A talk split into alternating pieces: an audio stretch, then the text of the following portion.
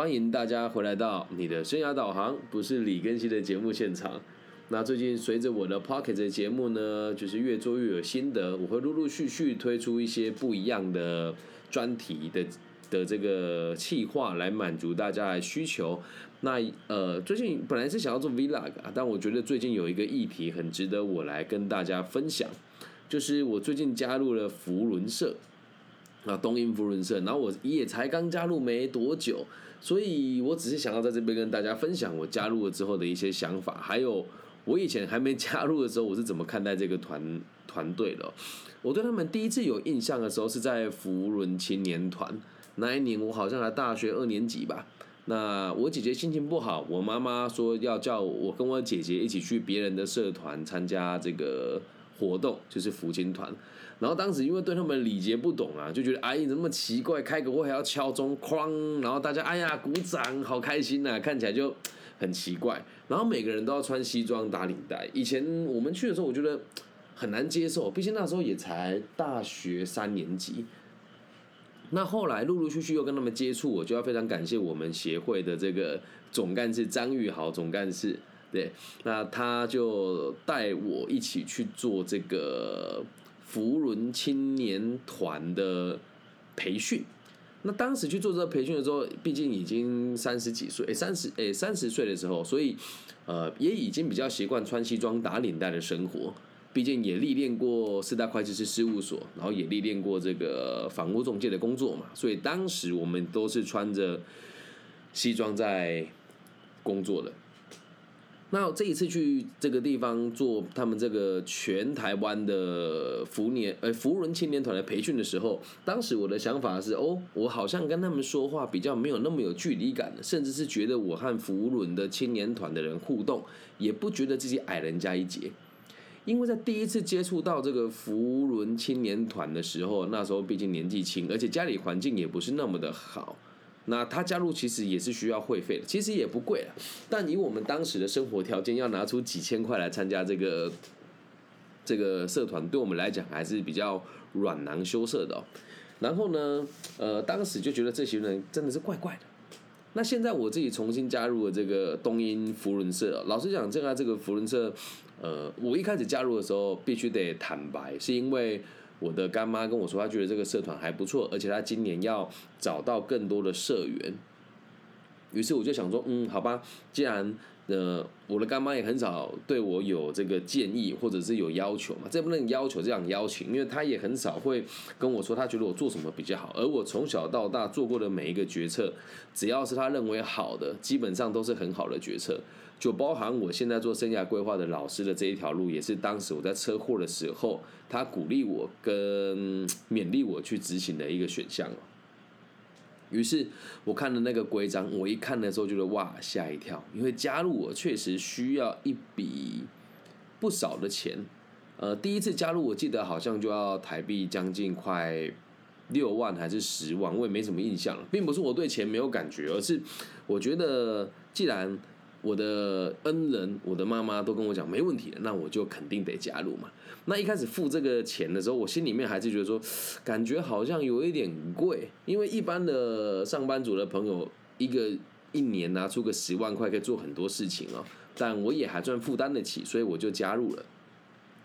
然后加入的时候，一开始我的想法是说。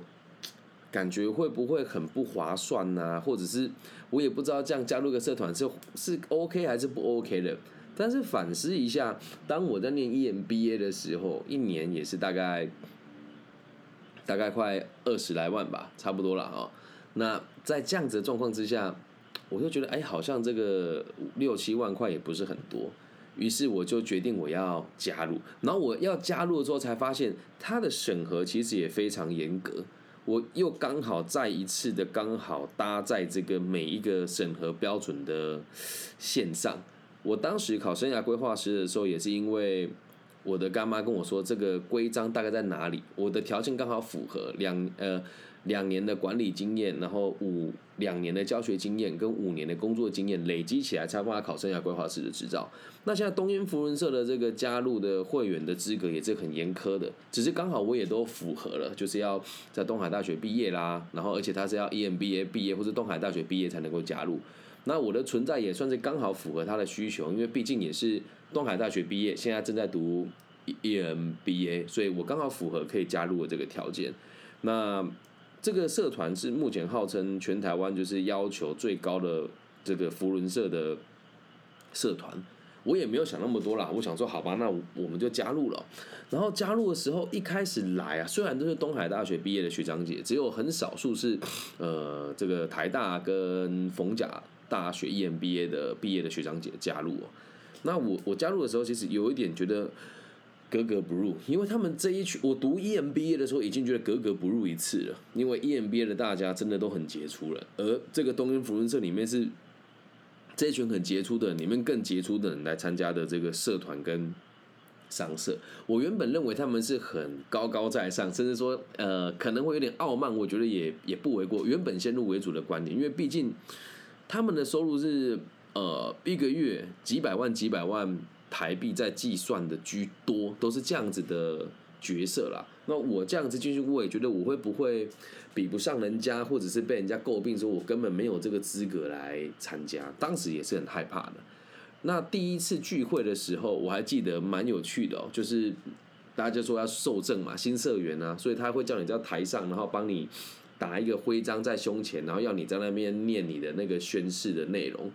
我原本没有想到说啊，我觉得就是个社团嘛，那我也到处演讲啊，什么单位没去过啊，然后公局、社会局、教育局、大专院校、国高中小，然后各个不同的单位，我也觉得小小场面。但是当我一到现场的时候，我发现这不是小场面呢。我的管理学院的院长也在底下，他是我们的会员，然后我的大学的老师。李晨老师跟许淑敏老师也都在这个社团里面，然后我讲我的天哪，我要在这群人面前念出这个宣誓的内容，而这个宣誓的内容就是，呃，我们要对社会有兴趣啦，然后要愿意为公益付出啊。以前念这个词的时候，就觉得这群人都是都是说说我而已，都是假话。但那一天我在念的时候，可能是因为年纪不一样，而且做的事情本来就是协助社会安定。我在念的时候，竟然有一种非常认同自己与认同这个团体的想法，所以当时那个认同是不是真实的，我也不知道，因为毕竟人很多，而且我还非常的紧张的原因，是因为下面坐了很多东海大学的杰出校友，而且是我这几年一直都被他们照顾着的前辈，就是我念得出名字的这个老前辈，基本上都坐在这个舞台底下。那第一天受证完之后，我就觉得很纳闷啊，说哇，就这样我就成为社员了，然后嘞？我要做什么？我还真的不知道我要做什么，因为看我的我干妈，她在现在当里面应该是秘书长吧，他们忙的事情很多啊。那我这一种经济能力在里面也不算好，然后外务又不算少的社员，我加入的时候，其实我本来是真的很担心、很害怕，说我无法达到他们的需求。可是呢，经过了两次的参叙之后，我就发现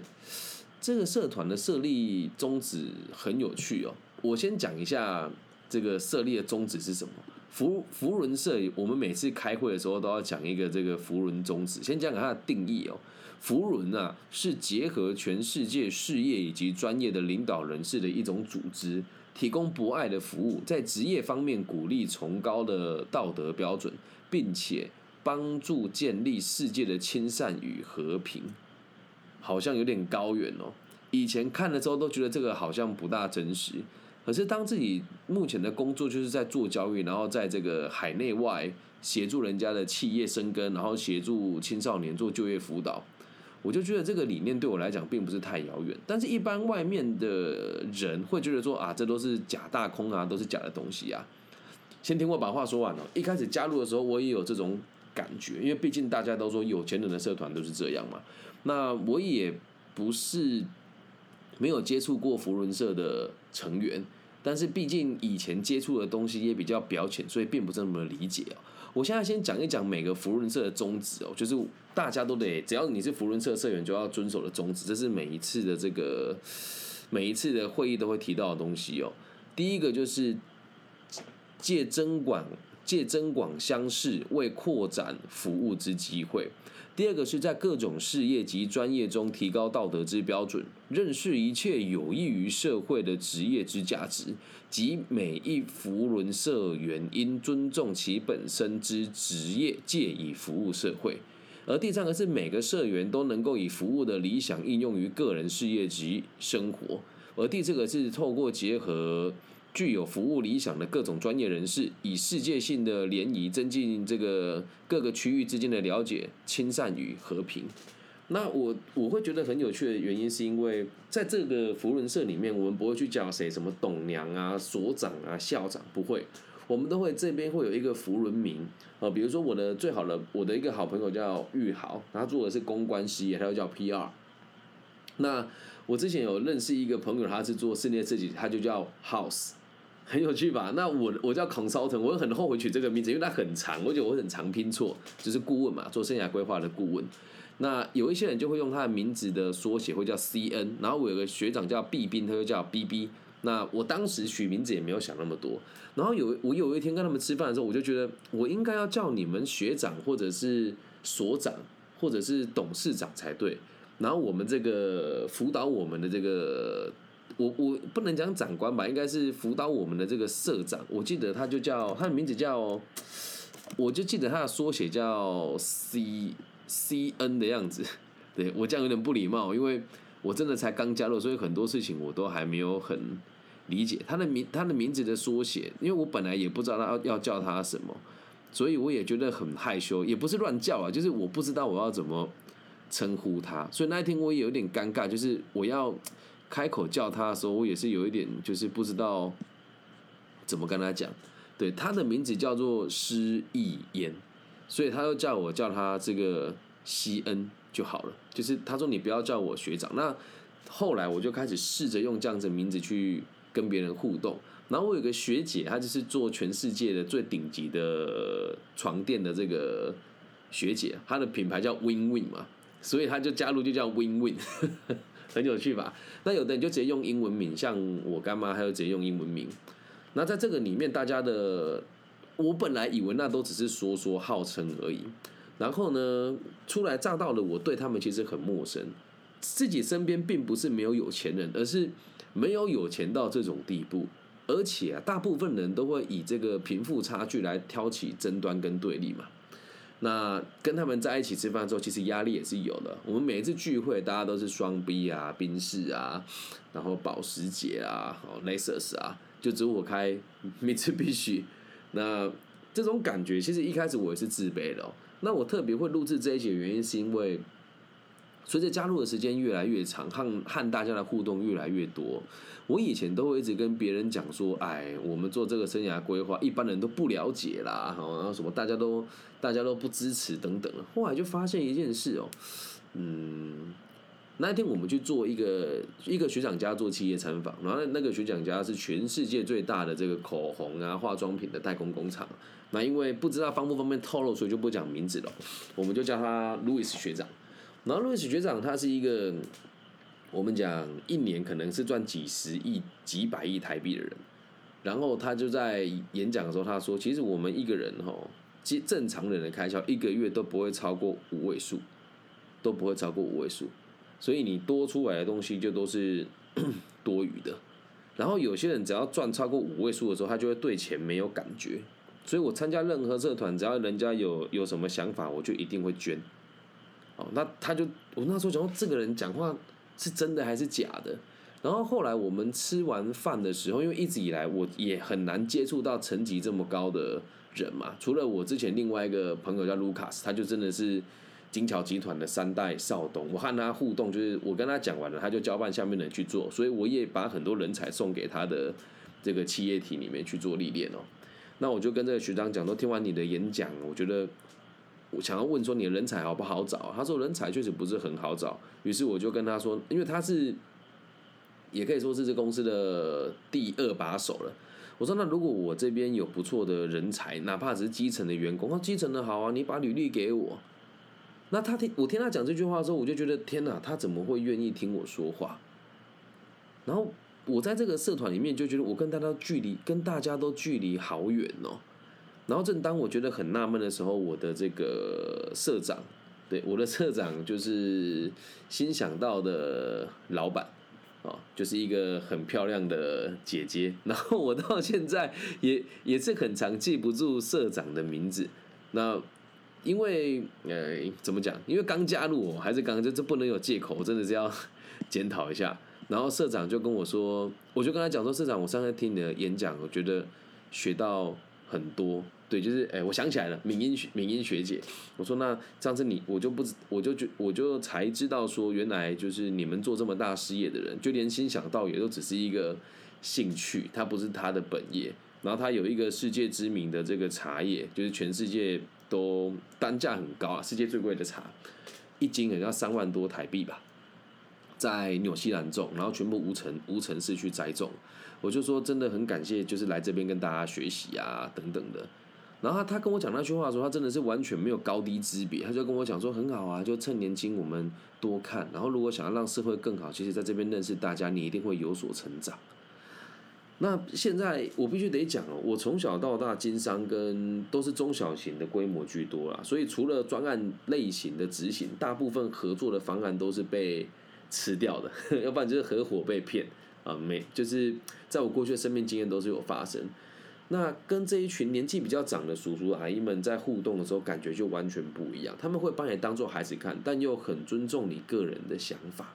而且他们是有钱有闲的人，他们愿意让你用这样子的方式加入这个社团。所以我后来才觉得说，我当时竟然会觉得这个五六万块很多，因为吃一顿饭下来，大部分都是这里面的这个学长姐，我们会讲就是福伦社舍友，大家会轮流买单嘛。然后我就会想说，哪一天如果轮到我买单，我买不起怎么办？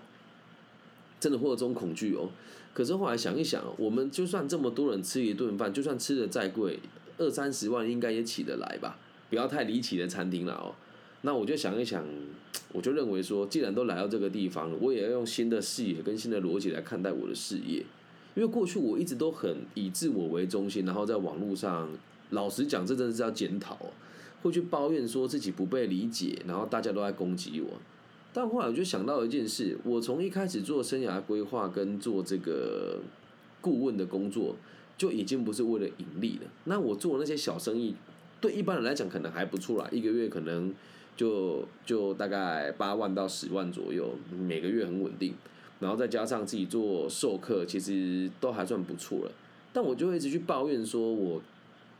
做那么辛苦，赚的又很少，等等的。但我看到我这一群身边这么优秀的人，就是事业做好了，我想要照顾谁，我就照顾谁。我的企业有多大，我就照顾多少人。那他们从来都不会去抱怨说别人对他怎么样，或者抱怨说呃政府做的好还是不好，有问题，他们就是克服啊。所以时至今日，我原本加入的想法是我希望他们可以赞助我的节目。或者是他们在办一些社会有益的工作的时候，可以就由我来执行，